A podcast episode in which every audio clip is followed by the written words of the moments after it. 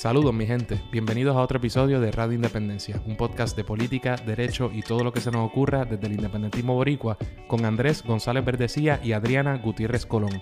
Suscríbete a Radio Independencia en tu aplicación de podcast favorita y YouTube y síguenos en todas nuestras redes sociales para mantenerte al día sobre lo que pasa en Puerto Rico. Que lo disfruten.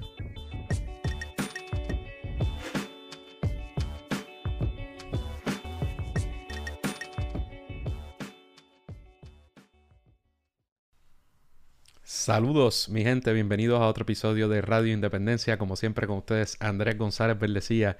En el programa de hoy no me va a estar acompañando Adriana. ¿Por qué? Porque aunque nosotros, como ustedes sabrán, a principios de noviembre supuestamente nos habíamos cogido dos semanas de vacaciones, en realidad eran dos semanas de vacaciones de grabar de Radio Independencia. Pero no eran vacaciones, vacaciones, porque seguimos yendo al trabajo todos los días y seguimos. Eh, nuestra rutina normal. Pero Adriana, mientras unos trabajan, como yo, este servidor que está aquí, para llevarle a ustedes todo lo que ustedes quieren ver y escuchar. Hay una gente por ahí que se va del área metropolitana a cogerse un break luego de este año electoral tumultuoso.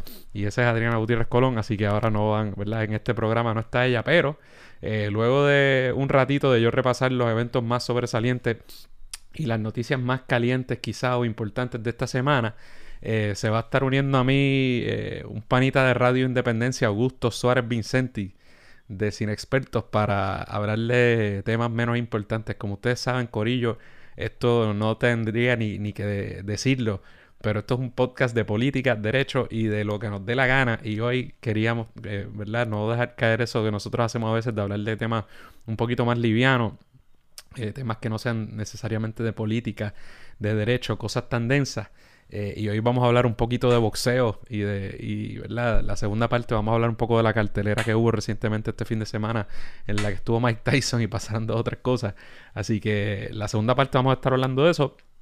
Y en la primera yo voy a estar eh, resumiéndoles algunos, ¿verdad? algunas de las noticias más importantes de, de esta semana. Antes de eso, quiero agradecer a buena gente, corillo de patrocinadores nuevos que se unieron esta semana a, ¿verdad? a la plataforma Patreon. Ellos son Enrique Torres y Giovanni Collazo. Muchas gracias eh, a ambos por, por, convertirse en patrocinadores de Radio Independencia. Aprovecho la oportunidad para decirles a todas aquellas personas interesadas en apoyar a este podcast que tienen varias formas de, hacerlas, de hacerlo. Todas ellas a través de nuestra página de internet, radioindependencia.net. Allí pueden comprar mercancía en nuestra tiendita. También pueden hacer una donación en el tab, en la ventana que dice donación. O pueden eh, también eh, convertirse en patrocinadores como ellos a través de la plataforma de Patreon. Todo lo encuentran ahí en radioindependencia.net. Y a cambio de la mensualidad que ustedes quieran aportar, 1, 2, 3, 4, 5, 10, 20, 15, lo que ustedes quieran al mes, usted tiene ahí acceso a un poquito más de, contenido que nosotros hacemos, pero lo más importante es que nos ayudan a seguir creciendo este podcast. Así que gracias, Corillo, por eso. Bueno, ¿qué estaba pasando? Yo creo que eh, quizá, ¿verdad? Ha, ha, estado pasando mucho en Puerto Rico desde la última vez que grabamos, que fue hace apenas una semana. Pero quizá lo más importante de todo ha sido el incremento notable en los casos confirmados de COVID-19 en Puerto Rico, como ha sucedido en, los Estados Unidos, en gran parte del hemisferio y en gran parte del mundo. Estamos en diciembre de 2020. Yo jamás hubiera creído, ¿verdad? En marzo que esto iba a durar hasta, hasta diciembre. Pero esa es la realidad que nos ha tocado vivir, Corillo. Y estamos todos bregando con ellas. Eh, al día en que estamos grabando, perdón, hay más de 52 mil casos confirmados en Puerto Rico de COVID-19, hay más de 41.500 casos sospechosos, hay más de 1.600 casos probables y hemos tenido ya más de 1.140 muertes en Puerto Rico a causa del COVID-19. Eso es una locura. Actualmente hay más de 638 personas hospitalizadas a raíz del COVID-19, lo cual es eh, el peor momento para nuestro sistema de salud en lo que va de, toda esta situación. Es cuando más saturado, no sé si ese es el término adecuado que se puede utilizar, pero es cuando más, eh, sí, saturado, ¿verdad? O cargado ha estado el sistema de salud en Puerto Rico. Eh, y a raíz de eso, se espera, quizá cuando usted esté oyendo o viendo esto, ya esa nueva orden esté en, en vigor Pero se espera que mañana, jueves, la todavía gobernadora de Puerto Rico, Wanda Vázquez Garcet, eh, emita o publique una nueva orden ejecutiva que entraría en vigor el lunes próximo. Me refiero del se rumora y sea porque se ha eh, reseñado así en los principales medios del país eh, que, se, que estaría en vigor durante 14 días del 7 al 21 de diciembre una nueva orden ejecutiva que impondría mayores restricciones. Algunas de estas restricciones, déjenme buscarlas, las tengo por aquí. ¿verdad? Son algunas más de lo mismo, otros implican unas restricciones mayores. Vamos a ver, lo que tengo por aquí dice definiciones importantes. Define núcleo familiar como exclusivamente personas que vienen, que viven o vienen en el mismo hogar compartiendo áreas comunes, casa, apartamentos, etc. Y define aglomeraciones como actividad donde partió, participe en más. Diablo, yo no entiendo, me enviaron esto por WhatsApp confiando en que era eh, algo fidedigno, pero dice aglomeración de actividades donde participan eh, más de seis personas. Entonces dice que esta nueva orden ejecutiva, las medidas generales serán continuar en todo momento con el uso de mascarilla, mantener distanciamiento de seis o más pies y lavado frecuente de manos. perdura, todavía estamos en toque de queda, eso ya perdura el toque de queda de 10 de la noche a 5 a.m. de la mañana. Eh, dice que podrán salir de los hogares exclusivamente para servicios esenciales, restaurantes, citas médicas o de servicios recogido por servicarro o recreación al aire libre. O sea que es un, lo que están llamando un lockdown parcial, ¿no? Un cierre parcial. No se permiten personas aglomeradas consumiendo alcohol en ningún área pública. Y aquí puede haber tantos problemas legales. O sea, eh, las órdenes ejecutivas aguantan el, el papel en que están escritas. Si luego son constitucionales y cumplen con otras salvaguardas legales, eso es otro cantar. Porque acaba de preguntarse qué tiene que ver el COVID con el alcohol y usted puede hacer un vínculo, ¿verdad? Pero el gobierno tampoco tiene facultad para estar prohibiendo lo que le dé la gana, ¿no? Tiene, sobre todo cuando limita de esta forma la libertad de las personas, aunque ciertamente habiendo un fin como el, ¿verdad? la protección de la salud a raíz del COVID-19, pues no es que no pueda tomar medidas, pero las medidas que tiene que tomar tienen que cumplir con unos requisitos constitucionales y legales que se han establecido. Y no es que la gobernadora le dé la gana de, de prohibir lo que sea porque le da la gana, ¿verdad? Entonces, eh, dice que personas en poblaciones vulnerables, que define como 65 años o más, diabéticos, inmunosuprimidos, enfermos de corazón con enfermedades respiratorias o obesos mórbidos, deben mantenerse en sus hogares limitando su exposición. Los servicios esenciales abiertos deben ser prioridad o, exclusividad a personas, deben dar prioridad o exclusividad a personas mayores de 65, proveyendo espacios o, eh, u horarios particulares.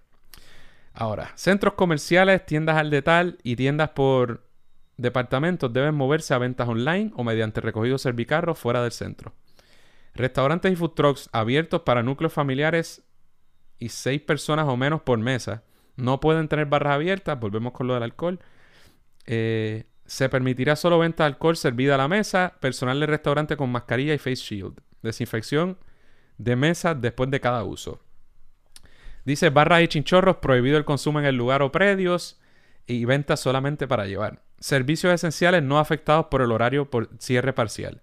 Supermercados, farmacias, gasolineras, mecánicos de reparación y reparación de vehículos, citas médicas y dentales, hospitales servicios eh, y hospitales. En otras palabras, esa, eso que acabo de mencionar no tiene que cerrar en esta bajo esta nueva orden ejecutiva. Entonces, servicios no esenciales. Centros de belleza, barbería, salón spa, es por cita y con el debido distanciamiento no se permitirá clientes con mascarillas de tela. Ahora tendrán que, todo el mundo tendrá que tener la famosa N95 o alguna similar.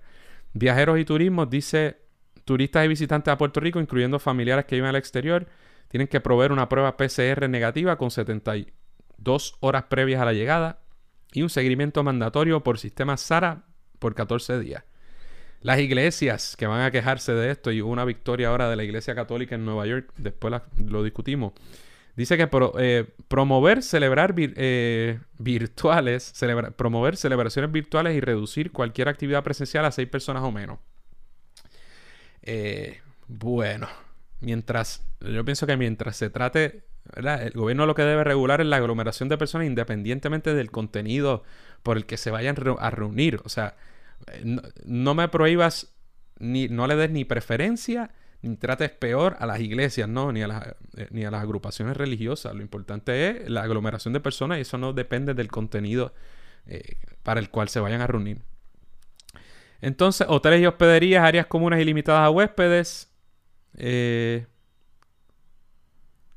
¿Verdad? Estos son servicios no esenciales.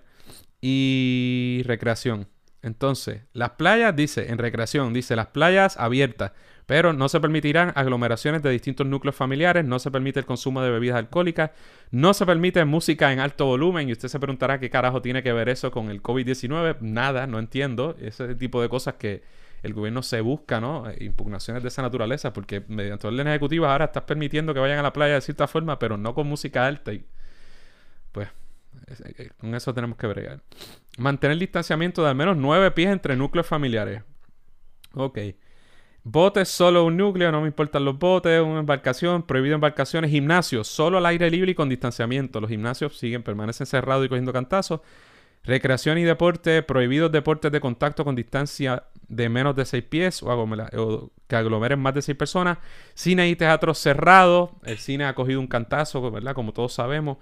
Casinos cerrados, piscinas públicas cerradas, lugares culturales y museos cerrados, bibliotecas públicas cerradas, centros para juegos cerrados, centros de cuidado para niños solo para hijos de personal de servicio esencial y primera respuesta, y las escuelas y universidades de manera virtual solamente. Así que si bien no es un cierre total como el que hemos estado viendo, eh, o verdad, como el que vimos a principios de esta cuatrenia, parece ser quizá eh, una de las medidas más restrictivas en bastantes semanas o en los pasados meses para tratar de paliar lo que ha sido el aumento de casos positivos de COVID-19 en Puerto Rico. Eh, veremos, ¿verdad? Hubo, ah, ya ha habido muchas quejas de parte de, ciertos grupos, particularmente grupos económicos que dicen que esto va a ser catastrófico para la economía.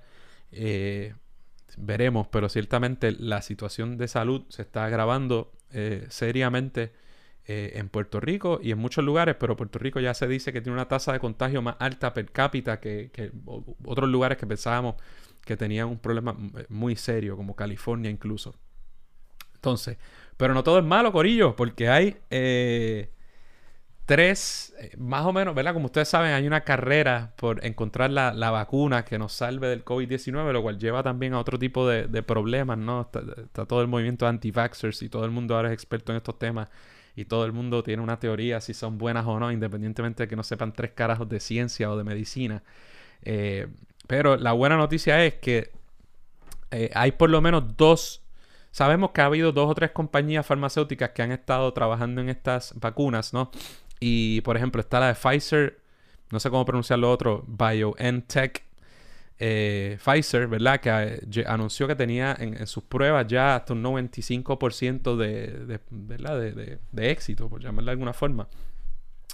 Eh, también está la de la compañía Moderna, que anunció también que tenía 95% de, efectividad. Y hay, otra, hay otra compañía que había anunciado, no, quizá no a 95, pero más, ¿verdad? Que, ha estado trabajando en la vacuna, que es la de AstraZeneca y la Universidad de Oxford. Eh, también había una Johnson Johnson, pero de esa no se ha hablado los últimos días. No me queda claro dónde juega la, lo que decían la, vacuna de Rusia o todas las demás, porque ¿verdad? en este lado solo se le da, digamos, se le da más énfasis a estas de acá, se cree que son más fidedignas y demás. Puede ser una total bobería, que ellas a lo mejor son la hostia y ya tienen una, eh, ¿verdad? A lo mejor tienen vacuna primero, pero ahora se está hablando de la de Pfizer y la de Moderna. Eh, y la de Pfizer particularmente se convirtió en estos días, fue aprobada por las eh, instituciones de salud del Reino Unido, Inglaterra y su corillo. y es, ¿verdad? Se, reporta en los medios, por lo menos occidentales, que es la, primera, el primer país en aprobar el uso de esta, al menos esta vacuna de, de Pfizer contra el COVID-19, lo cual es bueno. Entonces, obviamente, para que eso llegue a Puerto Rico, para que llegue a los Estados Unidos, para que llegue a cada país, pues las instituciones salubristas de ese país tienen que aprobarla y cumplir con toda, ¿verdad? Toda la reglamentación nacional de cada jurisdicción. En Estados Unidos eso le corresponde al FDA, el Food and Drug Administration, y hay mucha presión, lo cual es peligroso, para que, eh, ¿verdad? De alguna manera se le, se le, meta mano y uno pensaría entonces que pueden estar presionando para que eso se apruebe. Eso no es lo que uno quisiera. Uno quiere que se, ¿verdad? que se aprueben porque están listas, no porque hay una presión indebida de un político, menos un político tan morón como Trump. Pero eh, eso va por ahí. Y, ¿verdad? y es muy probable que incluso en Estados Unidos y por, de chiripa en Puerto Rico, pues esa, esa vacuna u otra muy similar ya se estén aprobando. Se habla de una vacuna que es de dos dosis eh, y lo que se piensa es que se va a estar distribuyendo eh, mediante a grupos prioritarios, ¿verdad? Si se quiere. Y todo esto es especulativo, no se sabe a ciencia cierta, pero eh, lo que se está hablando muy probablemente, incluso en lugares como Reino Unido, que la próxima semana comience a ofrecerse esa dosis a, lo que están llamando los first responders, ¿no? Y los enfermeros, los médicos, las personas que están más expuestas, que poco después una segunda fase quizás serían las personas más vulnerables, personas con problemas de salud, como los que mencioné al principio de la orden ejecutiva, personas eh, mayores de edad, por supuesto, mayores de 65 y otras personas vulnerables. Eh, y casi sucesivamente hasta ¿verdad? llegar a las personas más jóvenes o aquellas personas que voluntariamente quieran eh, hacerlo o a los niños. Leí, aunque de nuevo por enésima vez todo este especulativo, que más o menos para marzo la gente del pueblo, muy corriente, ¿verdad? Quizás podrían tener acceso a alguna de estas vacunas. No sé, no lo sabemos a ciencia cierta, pero ojalá que eso sea así. China dice que está ready para mandar vacunas al resto del mundo. Ahora hay una especie de diplomacia de vacunas, ¿no? Y veremos, porque con este sistema capitalista hay un peligro. Yo no soy para nada anti-vaxxer si quisiera tener a alguien, un médico, que nos explique todo, bien todo eso. Eh, ciertamente el lado capitalista y el incentivo económico para producir esto y salvar al mundo es algo que no habíamos visto yo creo que de esta magnitud, de esta forma nunca. Y eso sí pues puede preocupar porque puede llevar a esta, ¿verdad? Un race to the bottom y que no se tomen las medidas necesarias para salvaguardar la seguridad de todos. Eh, pero nada, ¿verdad? Eh, esperando que, se cumplan con, con, todas las fases de vida y con todos los procesos debidos, pues es bueno que para el próximo año se espera ya que haya una vacuna. Y quién sabe, Corillo, a lo mejor este en, dos, cinco o por lo menos diez años la gente diga, sí, el COVID, eso es una porquería. Y tú te, acuerdas cuando la gente moría de COVID, qué cosa loca, como decimos ahora del polio, del sarampión o lo que sea. Así que, ¿verdad? Esas son noticias positivas y veremos qué pasa en cuanto al COVID-19. Bueno, Corillo, otra gran noticia que se está comentando mucho en Puerto Rico es, por supuesto, el colapso ya total del observatorio de Arecibo o de la plataforma, la base, el, del radiotelescopio de Arecibo. Esto es crónica de una muerte anunciada, Corillo. Eh, como las personas que a lo mejor no, se, no sean de Puerto Rico, no lo saben, pero en Arecibo estaba uno en su momento, yo me imagino que ya no es de el más grande, pero un radiotelescopio gigantesco, uno de los más grandes en el mundo en su momento el más grande, eh, de, ¿verdad? creado en 1960. Eh, así que estuvo aquí en Puerto Rico básicamente 60 años. Eh, ahora estoy pensando que es la edad de Maradona, nació el mismo año que Maradona más o menos, y falleció el mismo año que Maradona. Y ¿Qué pasó? Bueno, que eso, ¿verdad? Por mucho tiempo era no solo un lugar eh, pues turístico y al que íbamos todos de chamaquito a ver el famoso radiotelescopio de, de, de Arecibo.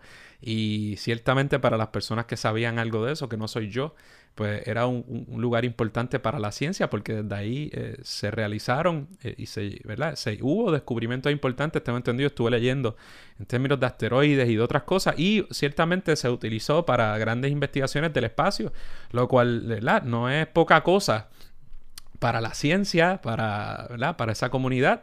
Eh, y eh, de hecho, eh, otras personas lo, recordarán porque salió mucho también en la cultura popular, salió en, películas, ¿verdad? Como GoldenEye de James Bond, una de las más famosas cuando yo era chamaquito. Salió también en Contact, por supuesto, una película que se filmó aquí de Jodie Foster y Matthew McConaughey. En Species, yo creo que salió, ¿verdad? Y, era algo súper importante. ahora, el Observatorio de Arecibo era fue, era administrado por... Parece que la titularidad de eso es de la National eh, Science Foundation, la Fundación Nacional para la Ciencia. Eh, y desde los 60 estuvo administrada, ¿verdad? Mediante un acuerdo entre la National Science Foundation y la Universidad de Cornell hasta los otros días, hasta hace unos años.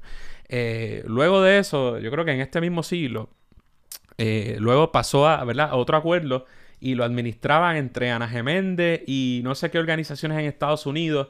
Eh, el, Observatorio Agresivo no eh, pertenecía al gobierno de Puerto Rico, eh, no ¿verdad? Nosotros no tuvimos en control nunca de, de eso, ni, ni remotamente cerca. De hecho, yo me atrevería, no quiero menospreciar ese asunto, pero no, no creo que se haya tampoco quizá de nosotros que se haya creado una economía a su alrededor vibrante, ¿verdad? En Arecibo ni en Puerto Rico, algo como era una gran cosa que estaba ahí y francamente en la que los puertorriqueños teníamos muy poco que ver, para ser franco, y que me corrijan, ¿no? Eh, no digo que no, no, sea importante, ¿verdad? Precisamente por los puertorriqueños que puedan haber trabajado ahí o eh, acuerdos que se hayan eh, podido hacer o que se hayan hecho todo este tiempo con universidades en Puerto Rico o fuera de ella. pero a veces veo las reacciones de aquí y me pregunto, ¿verdad? ¿Cómo... ¿Cuánto, qué parte de, patrimonio nacional era eso de Puerto Rico o algo por el estilo? Y eso es otra pregunta muy, muy distinta. Eh, ¿Sirvió eso a los intereses del pueblo de Puerto Rico o era una gran cosa que just so happened to be eh, in Puerto Rico, verdad? Son preguntas que me gustaría, ¿verdad? Tener una contestación mayor. Eh, lo que está claro es que las autoridades pertinentes no hicieron el más mínimo carajo para impedir que eso colapsara. Eh, eso no correspondía al gobierno de Puerto Rico, eh, ¿verdad? Eso ya dije que, ¿verdad? Parte del gobierno federal y el National Science Foundation y, las autoridades que lo administraron, pues no le dieron, evidentemente, durante muchos años, y esto se venía diciendo, eh, el cuidado que merecía y que ameritaba para que precisamente no sucediera lo que sucedió, sino que se dejó deteriorar por una decisión de las personas a cargo. Y en, los, en, las últimas semanas, eh, creo que para noviembre de este año, se soltó un cable y se formó, ¿verdad? Un, salpa afuera eh, porque se soltó uno de los cables que sostenían el, plato grande, si se quiere. Y empezó, eh, empezaron las exigencias y la gobernadora le escribió al National Science Foundation y empezaron los grupos para... hay que restablecer, el, hay que salvar al, observatorio agresivo y todo esto. ¿Y qué pasó? No se hizo nada. Eh, poco después se soltó un segundo cable en noviembre. Y, ya no había que ser genio para saber que eso se iba a joder. Y, la, y empezaron esto, ¿verdad? O, se, aumentaron estos eh, esfuerzos para que las entidades encargadas del observatorio agresivo hicieran algo para que precisamente no se destruyera por completo. Y la decisión fue precisamente, luego de evaluarlo, decomisar el, observatorio de Arecibo, es decir, cerrar sus operaciones, salvo cosas aledañas o subsidiarias que puedan estar ahí, pero no la operación principal del radiotelescopio de Arecibo.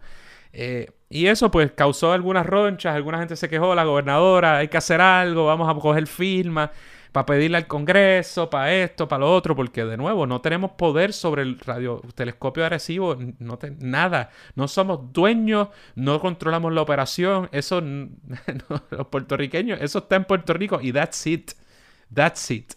Eh, así que, eh, ¿qué fue lo que pasó? Pues que el primero de diciembre eh, yo estaba viendo las noticias eh, en vivo cuando Adamonzón en el canal 4 en Guapa echó a llorar porque le confirmaron, el jefe del, Observatorio Agresivo, que eh, colapsó la estructura, ¿verdad? El plato gigantesco colapsó y se fue a ajuste de manera con toda probabilidad irreversible, irreparable.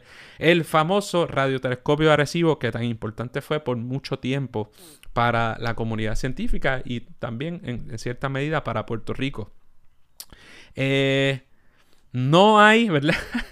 no parece haber mucho deseo de la National Science Foundation ni de las personas con capacidad para ello de restablecerlo. Se está hablando ahora, ¿verdad?, de que ya no hay que que, mejorarnos, sino que reconstruirlo y que eso se utilice también para programas educativos. Pero parece ser que hasta ahí llegó el, telescopio ¿verdad? De, de, Arecibo, el Observatorio de Arecibo, y ciertamente es una pena. Eh, por la gente que trabajaba ahí, por la, por las, también por los descubrimientos o lo que eso pueda significar eh, para la ciencia. Y si ya está obsoleta, quizá para, que no creo que esté obsoleto, ¿no? Pero parto de la premisa un poco de que quizá ya no, no, no, tiene la misma tecnología o es tan relevante como en su momento, pero de todo lo que he leído dicen que no, que sigue siendo, eh, ¿verdad? Que, va a ser un cantazo para el estudio del espacio, lo vendo al costo. Eh, y, ¿verdad? y es una pena para las personas que trabajan ahí y, para las personas, eh, muchos estudiantes en esas ramas que, que, sí, que yo he visto en las redes y que he visto en la prensa que, que se vieron perjudicados por esto y que es una pena. Así que es una pena, pero yo recalco únicamente que nosotros, como en otros asuntos, no tenemos casi nada que ver con lo que vaya a suceder ahí, eh, ¿verdad? Así que otra cosa que nosotros no podemos controlar. Bueno, Corillo, eh, antes de pasar con Augusto a hablar de cosas más importantes, como la pelea de Tyson, eh, quiero hablar un poco de lo que sabemos del futuro gabinete de Pipo, del gobernador electo de Puerto Rico. Fíjate, no sé si ese gobernador electo se usa de la misma, aunque se usa aquí de la misma forma, no sé si es lo mismo allá que decir president elect. Eh, pero bueno, la persona que fue elegida gobernador de Puerto Rico, el licenciado Pedro Pierluisi, eh, anunció ya, los, ¿verdad? Confirmó los rumores de ciertas personas que iban a nombrar para su gabinete. Eh, algunos de ellos son los siguientes. Eh, por ejemplo, Larry Seilhammer como secretario del Departamento de Estado. Larry Seilhammer, por supuesto, es una persona que ha sido... vamos a ver qué tengo por aquí. Ha sido un servidor público muchos años. Eh, uno de los PNP más respetados, elegantes, ¿verdad? No es un, es un tráfala. Y eso es mucho que decir en el PNP.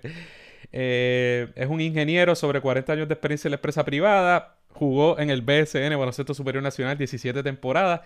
Eh, entre otras cosas, fue senador del Partido Nuevo Progresista por los pasados 11 años.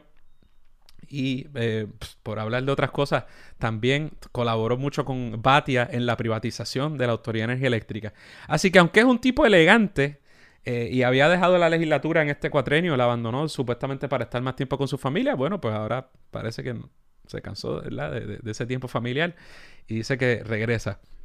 Eh, para el Departamento de Justicia parece que va Domingo Manuel y Domingo Manuel es un abogado estadista muy, experimentado, comentarista también, aparece mucho. Un tipo que también ha trabajado del Colegio de Abogados, lo cual hoy es bien raro para anexionismo y siempre están tirando lodo. Pero él es una persona que ha trabajado precisamente desde, la delegación de Arecibo, creo que es de Arecibo, y ha estado en servicios legales. Eh, y ¿verdad? es una persona que ha estado en, muchos foros, es muy conocido en Puerto Rico. Se, especula que él va, se especula, no, él va a ser nominado al, Departamento de Justicia. Pierluisi designó a la profesora y presidencia de la Asociación de, Maestros. Yo soy pro Federación de Maestros, no de la Asociación de Maestros, que tantos vínculos ha tenido con el PPD y que tanto se ha, eh, ¿verdad? Eh, a culipandeado. Pero una líder sindical, eh, Elba Aponte Santos. Eh, mientras que nombró o va a nombrar a Manuel Sidre como secretario del Departamento de Desarrollo Económico y Comercio.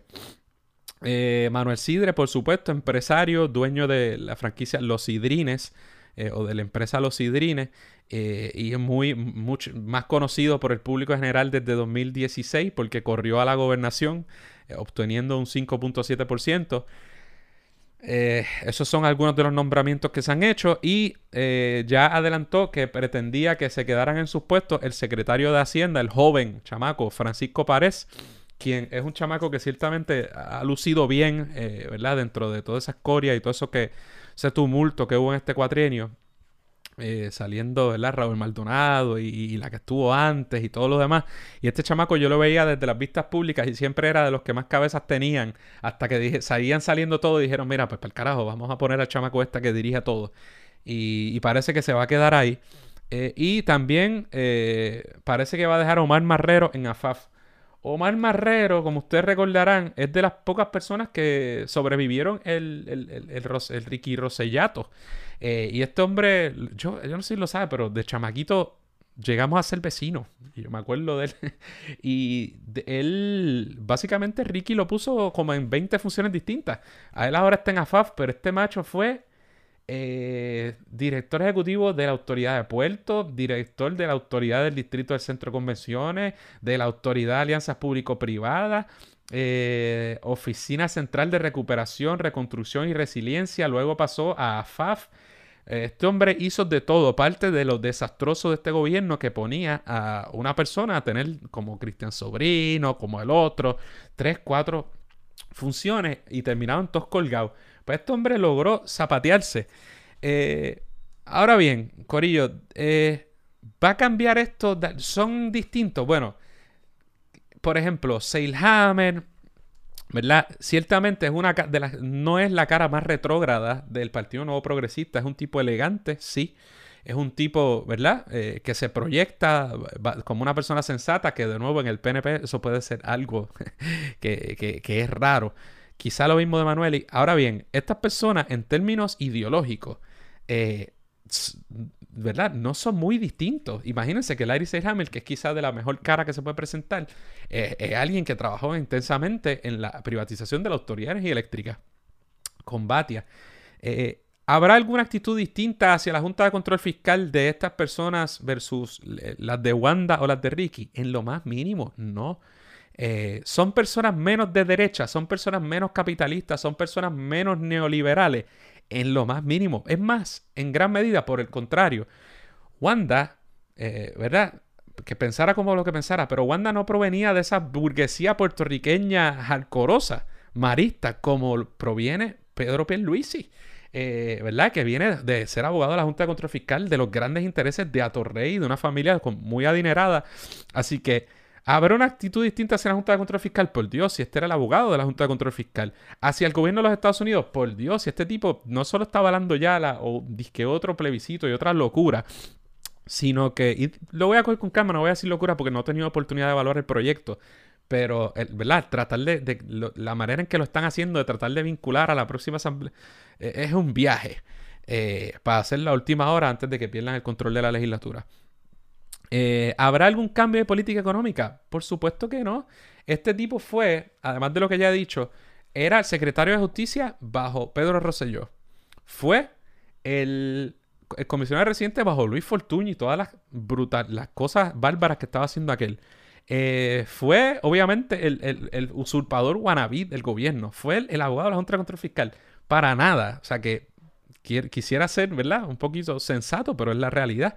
Este, si bien, eh, ¿verdad? Quizás lo que estamos viendo, salvo el, el, chamaco este de Hacienda, pues los otros al menos, eh, ¿verdad? Tienen una experiencia, algunos de ellos, el Hammer, el otro, eh, cierta experiencia. Cuando Ricky llegó, puso un montón de chamacos y no eso no es problema porque eso, eran gente de mi generación. Pero ciertamente esta gente parece tener, algunos de ellos, más experiencia.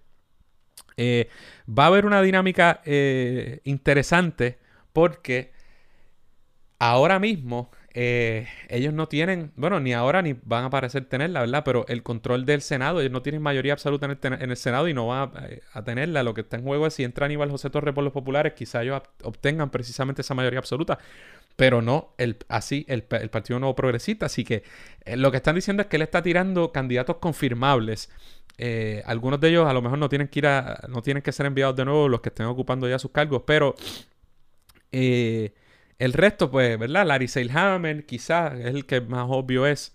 Eh, no significa que haya que votar por él, no significa que sea de izquierda, no significa que, ¿verdad? Que sea soberanista, ni mucho menos. De eso, ni, eso obviamente que no lo es. Pero, pero al menos va a ser una persona más, más, más decente y eso va a hacer que su proceso de confirmación pues sea y su confirmación eventual sea más probable. Eh, quizá eh, algunos de ellos tengan más problemas y falta por supuesto eh, ver cómo contestan, qué piensan, cómo, cómo les va en ese proceso de nombramiento. Y falta el resto del gabinete y muchas otras cosas por venir, pero ya estamos viendo eh, por lo menos el principio de lo que va a ser el gobierno de, de Pedro Pierluisi, el usurpador, ahora gobernador electo y futuro gobernador en propiedad del Estado Libre Asociado de Puerto Rico. Si te gusta todo lo relacionado a la cultura popular, pero quisieras que su análisis trascendiera la típica reseña de la semana, te invito a que escuches Desmenuzando. Cada mes, la artista Rosa Colón y este servidor Mario Alegre Femenías Seleccionamos un tema relacionado al cine, los cómics, la televisión o la literatura y lo desmenuzamos a través de varios episodios, además de discutir los más recientes estrenos y noticias de cada medio. Suscríbete a Desmenuzando en tu app de podcast favorito. Bueno, Corillo, ahora sí, no me gusta eso de estar hablando solo. Este, bien raro estar hablándole solo una cámara ahí sin saber si hay feedback, ¿verdad? Y, o si la gente lo está disfrutando o creen que es una mierda. Y como Adriana les dije, estaba vacilando mientras algunos trabajamos, pues le dije al pan Augusto, que es Corillo Radio Independencia, eh, que se diera la vuelta para hablar de algo más livianito que yo sé que a él le gusta, que es la, la cartelera de la pelea de Tyson y Roy Jones que hubo el sábado. Así que vamos a presentar aquí a Augusto Suárez Vicenti, Vincenti, que es la que hay, brother. Hey, que es la que hay, todo bien aquí, ready para los aplausos importantes. ¿Viste, papi? ¿Viste cómo hemos crecido, caballito? Mira, mira esto. Mira, mira, este micrófono. Esto no es de podcast, este, porquería. Eso no es chipería. No, no, no. Tiene, tiene layout, layout, te ves HD. Papi, checate, checate esto, checate esto. Mira, para el que esté viendo en YouTube, ¿qué dice ahí? Ah. Síganos, síganos. Sí, señor. Mira, pues Augusto Corillo, Augusto, como ustedes saben, es parte de nuestro grupo de, trabajo aquí que siempre nos ayudan. Eh, el grupo al que explotamos, porque no hay chavos aquí para darle a nadie. Esto es por amor a la patria. Eh, también en la mitad del dúo del podcast Cine Expertos. Aquí les hemos dado cariño y hemos hablado de Cine Expertos. Saludos a Alondra. Siempre le digo a Alondra Yari porque ese es el nombre que ella escogió para sus redes. Este apellido es menos importante. ¿Cuál es? Hernández. Siempre confundo el. el... no, negro, negro. es que hay una Alondra. Yo creo que hay una Alondra Hernández que nos sigue por ahí. Saludos a ella. Y yo creo que por eso me confunde, mano. Este, Un honorable mention. That's right. Y el hombre sabe de boxeo. Yo lo he visto metiéndole al saco. Pero también sé que tú escribías, ¿verdad? Tú, tú has escrito un par de columnas o escribías para alguna publicación yo estaba, bueno, pues, escribía en la página de Trayecto Deportivo, compartíamos noticias de Facebook. Era bastante informal, pero posteábamos opiniones, análisis cosas así. Pero lo que hayas visto yo dándole al muñeco, no lo tomaría muy en serio. Papi, pero se ve, se ve que la tienes pesada, ¡mm! que le metías con todo. Bueno, bueno, me gusta, me gusta para pa relieve stress y hacer ejercicio. Sí, mano, bueno, yo, pues nada, mano, desde que, desde hace tiempo y sobre todo desde que vi la pelea, pues yo dije, coño, mano, tengo ganas de hacer un podcast de esto porque, Corillo, ustedes saben, mira, ya en este programa lo más seguro perdimos a todos los que no me soportan y escuchan Radio Independencia solo por Adriana, esos los perdimos. Y ahora, si todavía teníamos a los political junkies, pues los vamos a perder porque vamos a hablar de deporte y vamos a hablar de boxeo. Pero esa ha sido Radio Independencia del saque. Sí, siempre han tenido todos los temas.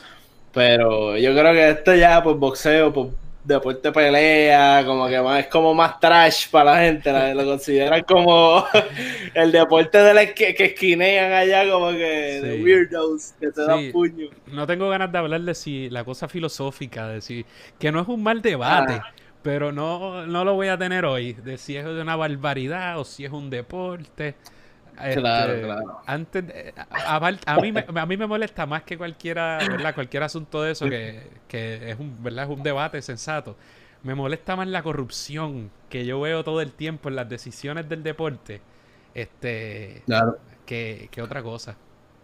Yo en la universidad soy tan fan del deporte que buscaba cualquier excusa para tratar de hacer investigaciones o trabajos que tengan que ver con el boxeo.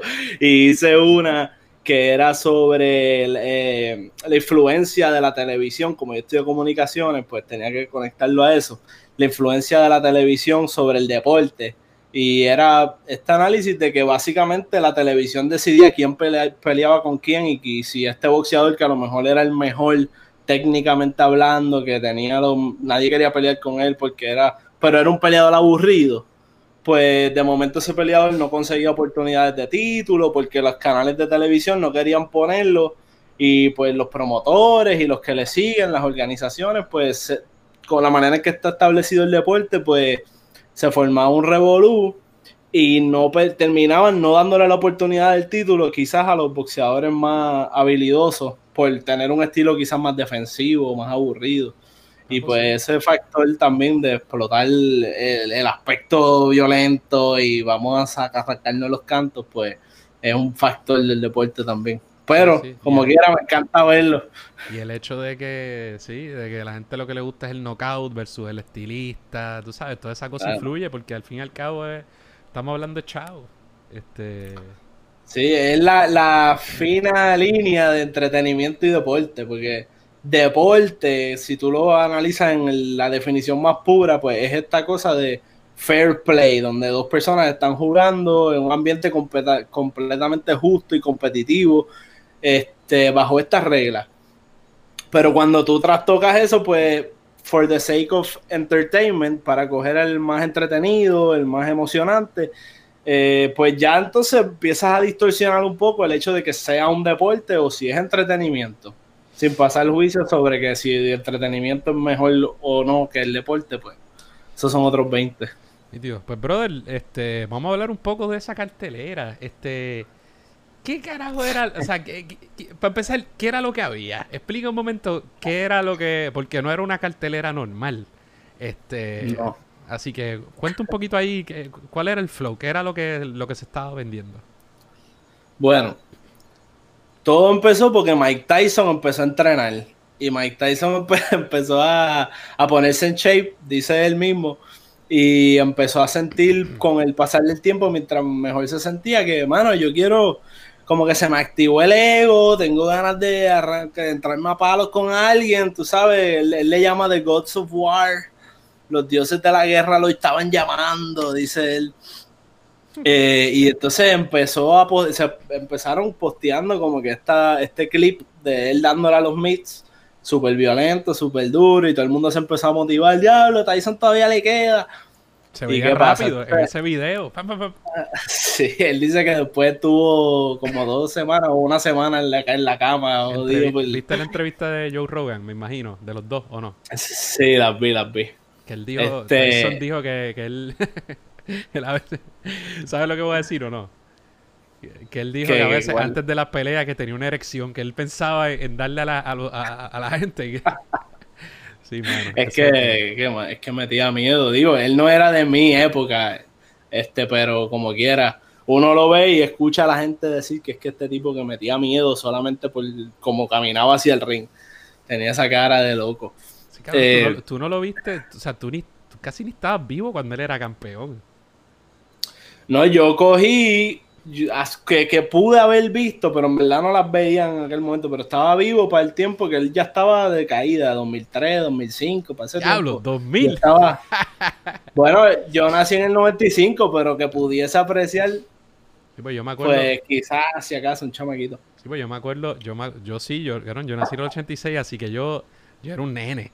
Pero yo recuerdo las peleas de él cuando, todavía tú escuchabas, ¿verdad? Que si Camacho, este, Tito, todo demás. Antes de eso. Ah, que si Tyson salió de la cárcel.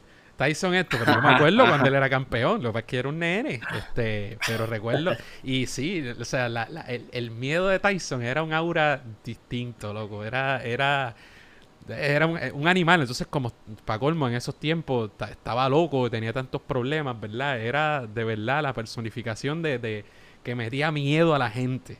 Este, era una, una bestia ahí. Ajá, pues que era la. Ajá, pues para resumirlo rápido, pues Tyson tenía ganas de pelear, la gente se estaba motivando y dijeron, bueno, pero ¿a quién le echamos? Porque no vamos a poner a Tyson viejito a pelear con chamacos, no lo queremos ver como ya su última pelea había sido como hace 15 años, pues ya había terminado mal su carrera, una pelea que lució terrible, pues nadie quería en verdad verlo chavado, tú sabes. Eh, y de momento surgió el nombre de Roy Jones, que es un tipo que, que más o menos de la misma época, los 90, no tiene mucha diferencia de edad. Sí, pero, pero le fíjate, no tendrá una diferencia de edad, pero o sea, Tyson yo creo que se hizo campeón ya a finales de los 80, Roy Jones poco después.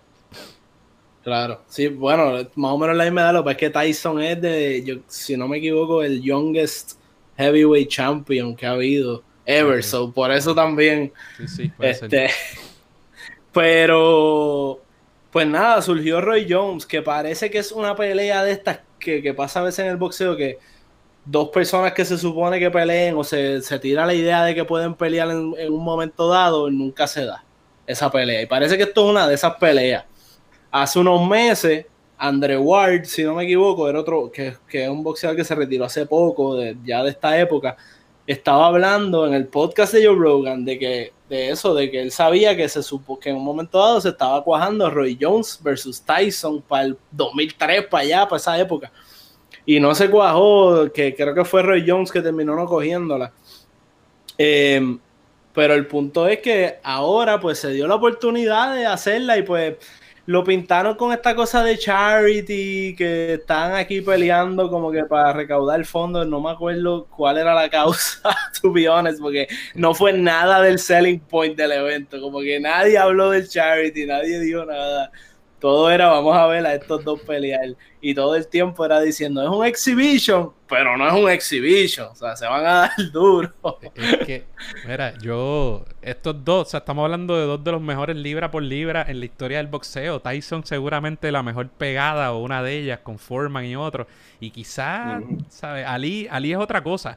Pero el tipo más intimidante y tipo chiquito para heavyweight, una cosa eh, un bulldog. Entonces Roy Jones, Roy Jones no es heavyweight, Roy Jones era light heavyweight, un peso raro. Roy Jones dominó a todo el mundo, quizá en términos de técnica, quizá uno de los tipos más habilidosos que haya pasado por el boxeo. Entonces no había bien a quién echarle, quizás Hopkins después, pero, pero dominaba a todo el mundo. Ahora, era un tipo bien rápido, bien habilidoso, no era de su corpulencia, era... ¿sabe? Él, él, era rápido. Eh, de hecho, él le quitaron una medalla olímpica que, fue un robo apestoso, algo así. Y se convirtió en uno de los mejores libra por libra. Él, como suele suceder, él viene a perder después. Eh, de hecho, Tito, cuando Tito seguía ganando, lo que siempre decían era, este, ah, Roy Jones, you're next. Estaban locos, porque eran pesos muy distintos. Eh, y, y, pelearon. Pero ya los dos llegaron a pelear. Ah, Tito y, Roy Jones. Pero ya estaban viejitos los dos. y y Roy Jones le ganó por knockout. Sí, pero eso no. Igual, este. Roy Jones, una de las grandes cosas que de verdad que se le dice es que él, subió a heavyweight y cogió un montón de. Y le ganó a un heavyweight, que es una mierda, pero era un heavyweight. John Ruiz. Oye, oye, oye, oye, es de aquí. Está bien, es de origen boricua. no te la no te la Pero it is what it is, pero le ganaron. Hacho, hubo una pelea de John Ruiz contra Frejo Kendo, la pelea más mierda en la historia de los heavyweights, una cosa. Este. Pero entonces después cuando él vuelva a, bajar un montón, ahí pues, se le hizo muy difícil y lo tumbaron. O sea que estamos hablando de, los, de los gigantes. Pero, pero Roy Jones, y, tú dices light heavyweight, pero él en verdad empezó en middleweight, 160 libras. Sí, sí, sí. y después te resultó en su carrera peleando, creo que brincó a light heavyweight y después heavyweight, como dices, pero creo que también llegó a pelear con, con Joe Calzaghe perdió, pues ya Roy Jones estaba en esa última etapa, pero era Joe Calzaghe es posiblemente el mejor super middleweight que ha habido en la historia, definitivamente en Inglaterra, porque que se retiró invicto también. Eh, pero Roy Jones subió de peso y le ganó a John Ruiz, bajó y le ganó a Antonio Tarver. Rápido, fue en la primera. No que no haya lucido quizás en su mejor, pero y después tuvo una revancha con él y perdió. Y ahí fue y entonces dicen que, exacto. Pero por lo menos ese logro de haber ganado, subido, ganar arriba y bajar y volver a ganar está bien, bien eh, duro. Mira, pues entonces la, la pelea obviamente era una pelea de exhibición. Así que, pues esto no iba para los récords de nadie, una exhibición. Todo el mundo sabe que tienen 55 y 51. Este y, ¿Y qué pasó? Pues, entre otras cosas, hubo, hubo cambio en el camino. El ring era más chiquito. Eh, creo que tenía unos guantes más anchos. No son los guantes normales. Y, entonces los rounds era a 8 rounds. Y cada round, dos minutos. ¿A quién, tú, ¿A quién tú creías que le beneficiaban todos esos cambios? a Tyson. A Tyson. Of course. ¿Tú sabes, cuánto le. ¿Sabes cuánto terminaron? ¿Cuánto se iba a ganar cada uno? Eso no lo tengo claro. Yo escuché que Roy Jones, por, porque Dan Rafael, un reportero de ESPN, que ahora no está en ESPN, pero él estaba tuiteando y él puso que Roy Jones estaba como, como medio frustrado por porque estaba ganando un millón versus Tyson, que parece que iba a ganar mucho más. Y creo que el pay-per-view el evento como tal vendió sobre 1.2 millones, o por lo menos así va el, conteo, el escrutinio de pay-per-views. Este, pero, y eso es un montón, eso no se ve, eso no es para nada lo usual. Lo que pasa es que estamos acostumbrados a ver los números de Mayweather y Pacquiao que rompían eso todo el tiempo. Pero los boxeadores de hoy día, llegar al millón es bien difícil, incluso a veces hasta para Canelo le da trabajo llegar a ese Es que no están en su momento la el boxeo no está en ese momento de tantos boxeadores que, vendan. Pero eh, algo que te iba a decir. Pero por ejemplo, yo pensaba que el, ¿verdad? El, los rounds de, de dos minutos, eh, en particular, que eso, ocho rounds, que eso beneficiaba a Tyson. a raíz de la pelea que vi, no estoy tan seguro, pero lo hablamos, lo hablamos ya. Te pudo sobrevivir. Ah, está bien, pero no quería nada. Entonces, antes de entrar a eso, tú tenías eh, mis expectativas. La gente estaba hablando mucho de esto porque eran dos grandes figuras y demás, pero yo no esperaba mucho. Primero por bueno, aquí aquí lo de las decisiones es medio irrelevante porque era exhibición, pero como, eh, o sea, tiene 55 y 51 años, ¿sabes? No podía pensar que iba a ser una pelea, ¿verdad? Obviamente yo sabía que no iba a haber una pelea de, de super altura, pero me sorprendí positivamente. Este, ah. ¿qué te pareció la pelea? Diablo. Eh, ok, primero quiero hablar un poco de las expectativas, porque cuando primero la anunciaron, yo dije, ah, qué brutal, porque estaba con el hype de que vi los videos de Tyson y dije, ah, qué brutal. Rápido dije, dije, déjame echar para atrás, déjame mirar. Y yo hice mi homework y empecé a ver. Eh, Tyson tuvo una pelea de exhibición en el 2006, lució fatal, pero era como que esta cosita, ¿sabes? Fuera de shape. Eh, se veía mejor ahora, obligado.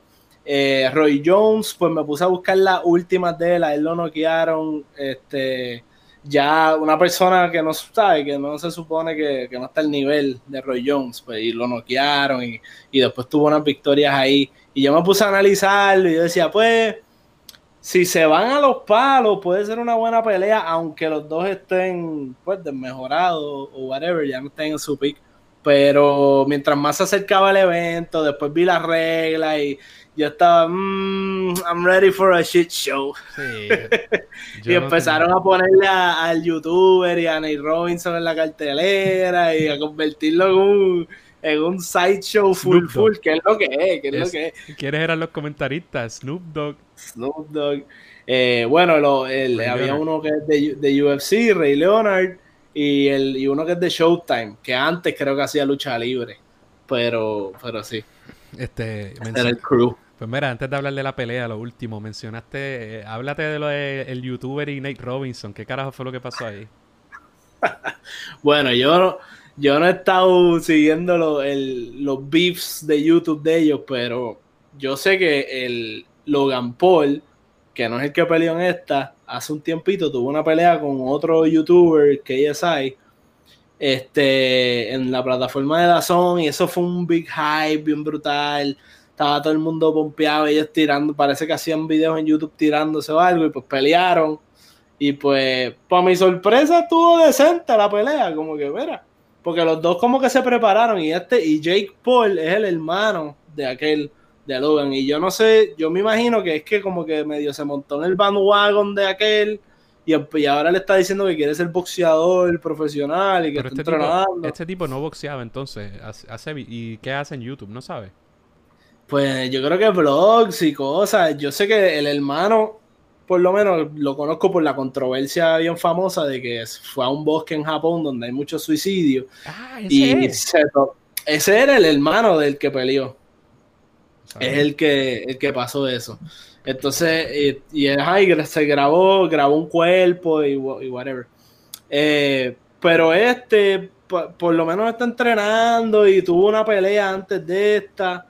Nate Robinson subió allí a, tú sabes, que yo dije, pero ¿y este tipo nunca ha visto una pelea de boxeo? Pero mira, para que la gente sepa, Nate Robinson es un, es un jugador de NBA de un montón de años, un topito, cinco bajitos. Pero Cangri, fuerte, fuerte. El tipo ganó la competencia en tres años. El tipo vuela y era un buen jugador. Este, pero este youtuber lo cogió, lo tumbaron dos veces. En el primero bien tumbado y en el segundo lo mandaron a dormir, pero que estuvo como dos o tres minutos ahí eh, sólido en el piso. Y la NBA, todos los NBAistas se la han montado. Te pregunto, ¿un, bravo o sendo morón? ¿Qué tú crees? Bueno, un poquito de las dos. Porque tú, treparte en el ring, pues, mano, pues ya de por sí es como que, pues, tienes que tener, este, ¿verdad? Es que ser bravo para hacer eso, pero, pero treparte en el ring sin saber a lo que te vas a meter, sin prepararte claramente, porque para hacer lo que él hizo es que tú no, sabes, el tipo ni sparring, ni guanteó, ni, ni nada. Él dijo, pues yo voy a ir allí a tirar puños al garete. Y pues esa parte pues fue una, una moronida. Porque se llevó, aún con un youtuber bien preparado, le pasó eso. Mira, y las demás peleas, ¿hubo algo que valió la pena? Las demás, ¿verdad? No, no las vi. No sé la cartelera, la cartelera completa que, yo vi en, en televisión, pues para mí estuvieron buenas todas las peleas. La primera era un chamaco, eh, Ortiz, creo que se llama. Eh, yo no sabía nada de él, está invicto, pero me gustó mucho como lució. Es boxeador legítimo. las otras dos peleas de la cartelera eran peleas legítimas, como quien dice, con la comisión, o sea, peleas oficiales. Este, las otras dos, pues digo, la del youtuber era oficial porque está en los record books y todo, pero la de Tyson no, porque era una exhibición así abiertamente. Este, y pues la pelea de Yemen se dieron, pero duro, duro, que yo me, o sea, yo hasta me sorprendía como que diablo. Eh, no me, ¿sabes? A veces usan las peleas del undercard, muchas veces pues como que tienden a aburrir, especialmente el, viernes hubo una cartelera de en otra plataforma que estuvo bien, bien lenta, para plantearlo de una manera. Y estos dos vinieron y se estaban sacando los cantos que hasta me pompearon. Yo dije, diablo, pues si estos están así, yo no me quiero imaginar lo que viene a hacer Tyson. Y después vino Badu Jack que es un boxeador que estaba bajo la, compañía de Mayweather Promotions. Eh, y él ha tenido sus ups and downs. Él es un light heavyweight eh, sólido, un tipo que ha peleado con los mejores de la división. Eh, ha tenido mucha mala suerte con scorecards en su carrera, pero aquí fue un performance como para lucirse, para dominar. El oponente tampoco era alguien este, que uno conociera ni nada. Así que, pero nada, también lució bien. Estuvo entretenido. Pues nítido, mano. Entonces, ahora sí, hablando de la pelea estelar. ¿Qué te pareció, brother? A mí me gustó, o sea, yo la pasé brutal. Yo, yo viendo la cartelera completa, completa, yo me la gocé. O sea, los performances de música estuvieron tripiosos. Quizás hubo uno que otro que ya yo estaba como que, ok, esto está de más porque era como, yo, más cuando hubo uno que vino después de los youtubers, del youtuber que antes, antes de Snoop Dogg, que yo pensé que estaba de más. Este, pero los demás. Yo no, vi nada de eso. o sea, había música entre peleas y la... Sí, bueno, empezó la cartelera con un performance de. con un concierto, porque eran como cuatro canciones de Wiz Khalifa. Eh, él estuvo como que con un show de luces brutal, este, todo un show. Después pasaron, vimos la primera pelea, después vino otro, dio su performance, fue una canción o dos creo, y después vino la otra pelea y así entre peleas.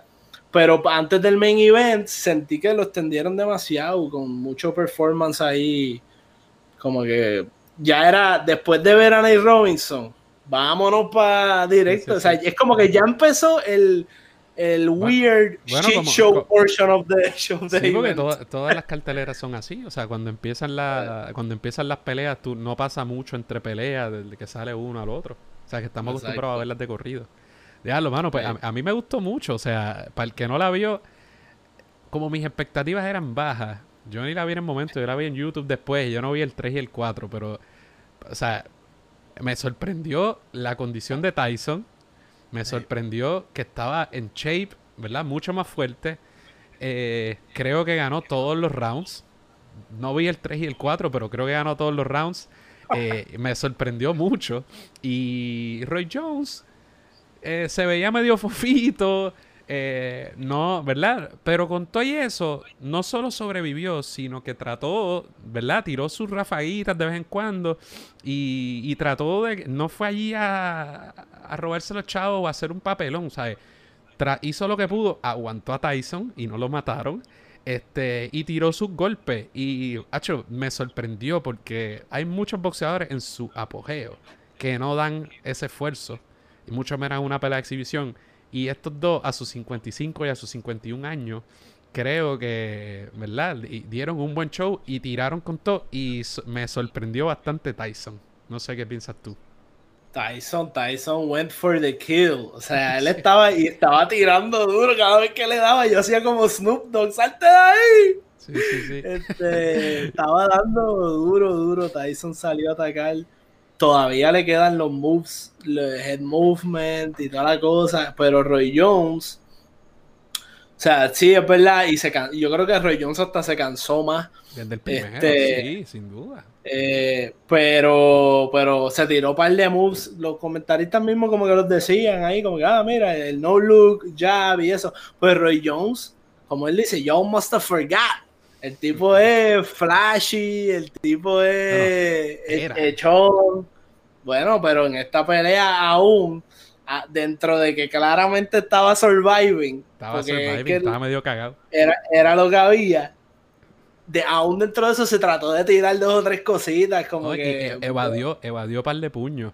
Y algo que tú dijiste ahorita, no era que él, que la pelea no se pudo dar en su apogeo, es que este cabrón era de los pocos que querían a Tyson. Claro, Tyson ya no estaba en su apogeo, pero que querían, lo cual era una locura para él, porque para colmo, uno piensa, ah, que Tyson es heavyweight, es verdad, pero con todo eso yo creo que Roy Jones era más largo. Porque Tyson es un topito, lo que pasa es que obviamente es masa corporal. Un tanque. Tyson es un tanque. Y, este tipo decía, no, que yo quiero pelear con él. O sea, que Roy Jones era loco y era bueno, era flashy, como tú dices. Pero por eso, obviamente, obviamente, con el paso de los años, Tyson es un, o sea, un buey. Y tiene una forma de pelear. Pero su forma de pelear es ir para adelante y vamos a tirar golpe, no hay más nada. Eh, Roy Jones dependía mucho de su habilidad atlética, de su agilidad. Y obviamente eso, eso no lo puede Eso, iba a decir. Tyson es. Tyson tiene mejor técnica, eh, o sea, mejores fundamentos que Roy Jones. Aunque parece un brawler y parece un tipo que va a lo loco. Tyson tiene su defensa, tiene head movement, este, tiene su estilo de pelea, se presta para, envejece mejor que el estilo de pelea de Roy Jones que definitivamente es depende mucho del físico porque tiene que brincar para adelante y para, y atrás con las manos abajo, este, tirar unos puños que Roy Jones es de estas personas que, los, los, expertos dicen, no yo, porque yo no soy súper conocedor, pero uno escucha a la gente que sabe y ellos mismos te dicen, Roy Jones hace todo lo que no se supone que haga o lo hacía y lo hacía bien y lo hacía y made it work este, porque era un physical specimen, tú sabes, fuera de... Roy Jones, yo creo que muchos expertos lo ponen entre los mejores libra por libra de todos los tiempos, por lo menos en términos... Pues porque tiene que haber algo de duración, de la, los contrincantes, todo ese tipo de cosas. Pero, o sea, por un periodo de tiempo, mano, la habilidad de ese tipo era incomparable. Este... Oye, igual hacen, dicen lo mismo de Mike Tyson, que, o sea, hay ciertos boxeadores que, digo, y Roy Jones tiene en su récord a Hopkins, a James Tony, el haber subido de heavyweight, le ganó a Tarver.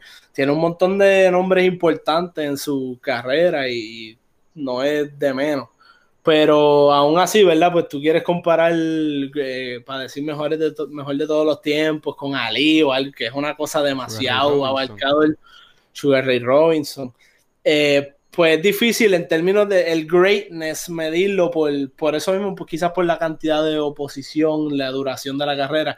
Pero la gente que lo ve desde el punto de vista de prime for prime, en cada persona en su mejor momento, con sus habilidades físicas en particular, pues hay muchas que dicen que Tyson era el mejor y muchos que dicen que Roy Jones era el mejor. Pero si le preguntas a Teddy Atlas, el trainer famoso que que a veces se tira unos rants big funny. Él dice que Tyson no lo pone ni cerca. O sea, y él. Ni cerca en la lista alta.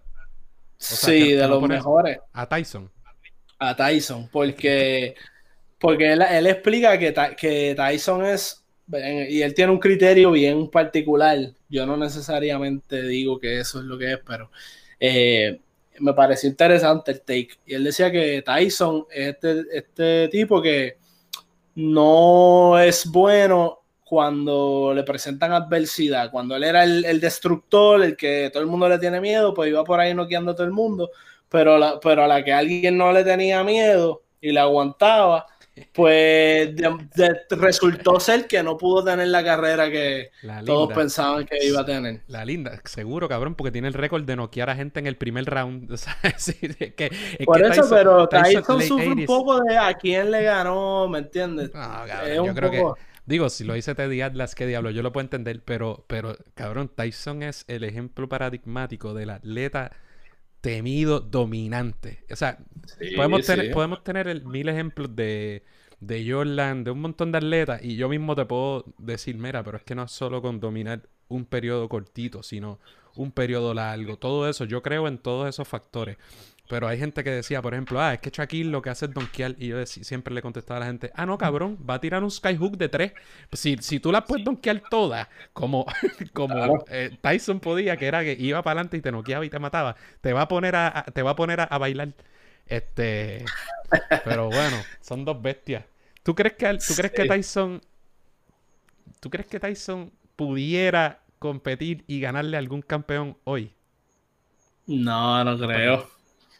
No, no, porque, porque, Hacho, eh, no van a ser round de dos minutos, van a ser personas que, o sea, el, el aguante con la vejez se afecta un montón.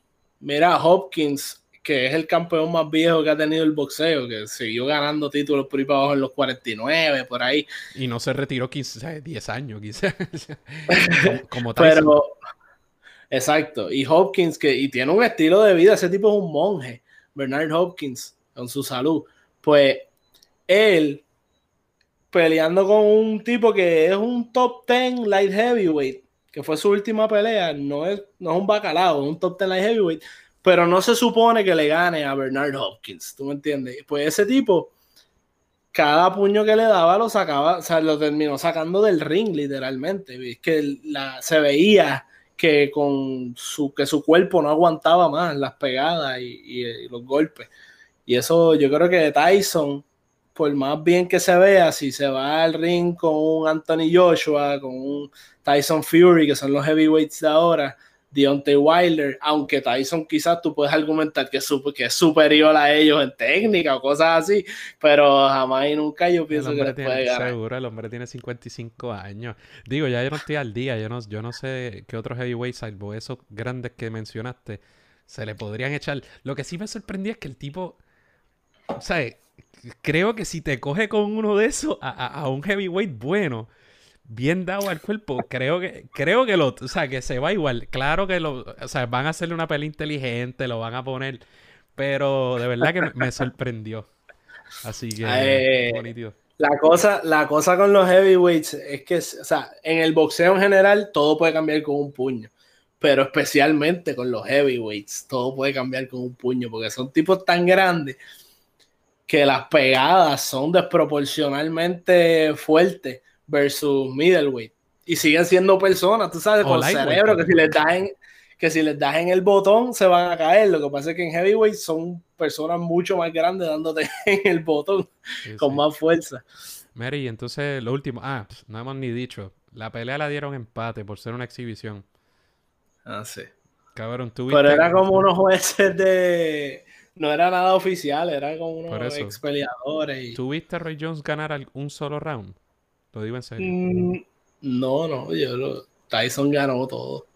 Todo, pero clase de mierda. Esta vez no me molesta porque era exhibición, pero por eso precisamente es que yo no pago una pelea de boxeo. Tengo mis otros issues, pero ese es el que va, porque es que pasa demasiado, así que nada. Bueno, Corillo, entonces, lo último, ¿hay alguna otra pelea de esta naturaleza pautada para un futuro cercano? Así, algo de esta naturaleza, meaning este viejito O sí, faranduleo, porque yo sé que todo el mundo está persiguiendo a... Todavía siguen persiguiendo al payaso este de MMA. Eh, o algún viejito que ahora se puede... Bueno, Tito Trinidad de o de la El rematch. Eh, de esta naturaleza, la más probable que pase pronto, que yo tengo en mi radar, es Pacquiao McGregor porque Pacquiao filmó con, el, con la compañía de McGregor hace un tiempito y pues se estaba rumorando eso, pero no es, o sea, como que han, muerto las conversaciones y eso, pero hace un tiempo se había mencionado y yo no veo por qué no lo vayan a hacer, porque eso dejaría chavos con ganas. Hacho, yo creo que, pero, mano, y, imagínate, esta pelea hubiera sido más taquillero, hubiera sido mejor si, de no haber sido por el COVID también, porque el factor, yo estoy seguro que, sobre todo, me imagino que Roy Jones eh, pelearon sin gente, pero, o sea, que no es que no te vayas a preparar por esa razón, pero tiene que motivarte más. Este, tú sabes, estoy seguro que Roy Jones hubiera quizás se hubiera preparado un poquito más. Y con todo eso estuvo divertido, así que. Y yo vi para yo he visto en la pandemia, he visto un par de carteleras que los boxeadores, tipos que yo he visto pelear y que lucen de cierta manera usualmente, no lucen igual sin público y ellos mismos lo admiten como que, que no sentían, sintieron que era como un sparring o que no estaban tan motivados en el momento y como que se, acostumbraron al, flow como que de, de, gym, que es como que más relax. Este, pero, pero sí, este weekend, que no es una pelea así tan farandulera, pero viene, hay un pay-per-view que es una pelea importante de Errol Spence contra Danny García. Son Errol Spence top 3 de los welterweights entre Pacquiao todavía y Terence Crawford, que es el otro welterweight que todo el mundo habla de, en el boxeo. Y Dani García, pues Philly Rican, eh, ha estado dando tumbos desde hace un tiempito. Eh, siempre como que deja un poquito que desear, pero vamos a ver porque Rose Spence está volviendo de un car crash heavy y este es su comeback fight, que para nada es fácil, so hay que ver cómo, cómo está parado y pues eso, esa es la, la próxima grande que viene. Nítido. Pues dale, brother. Te agradezco que me hayas salvado en este, en este episodio donde Adriana me abandonó. Lo dijo por tercera vez. Y se fue a, mientras yo trabajo para el corillo. Este, Pero ella, ella habrá visto la pelea. No creo, no sé. Lo, hablamos mil veces en la oficina, pero no, no sé si. O en el podcast, no me acuerdo. Y. Pero no creo que lo haya visto. Así que aproveché. Espero que la gente se haya quedado hasta el final, que no empiecen a joder en Twitter de que, hacen hablando de boxeo en vez de hablar de política. Este, ah. Pero les tiramos media hora ahí de, los eventos más sobresalientes de esta semana. Así que nada, Corillo, hasta la próxima. Gracias, Augusto. Ah, mira, tírate, ahí tus redes, di dónde te pueden conseguir y eso, se me olvidó ese detallito. Este, bueno, pueden seguir a Expertos PR en Instagram, Twitter y Facebook. Este, que ahí estamos, estamos un poco inactivos en esto esta semana, pero tenemos planes de seguir tirando ahí. Somos un podcast de cine, para los que no sepan, cubrimos series, documentales, películas. Y pues nada, somos un dúo dinámico, hablando ahí de cosillas. El segundo mejor dúo de los podcasts en Puerto Rico, o, por ahí, pero el, el, primero ya tiene nombre y apellido. Pues dale, Corillo, ahora sí, suavezón. Bueno. Eso es todo por hoy. Esperamos que les haya gustado el programa. Recuerden suscribirse a Radio Independencia en su aplicación de podcast favorita y YouTube. Y síganos en todas nuestras redes sociales para mantenerse al día sobre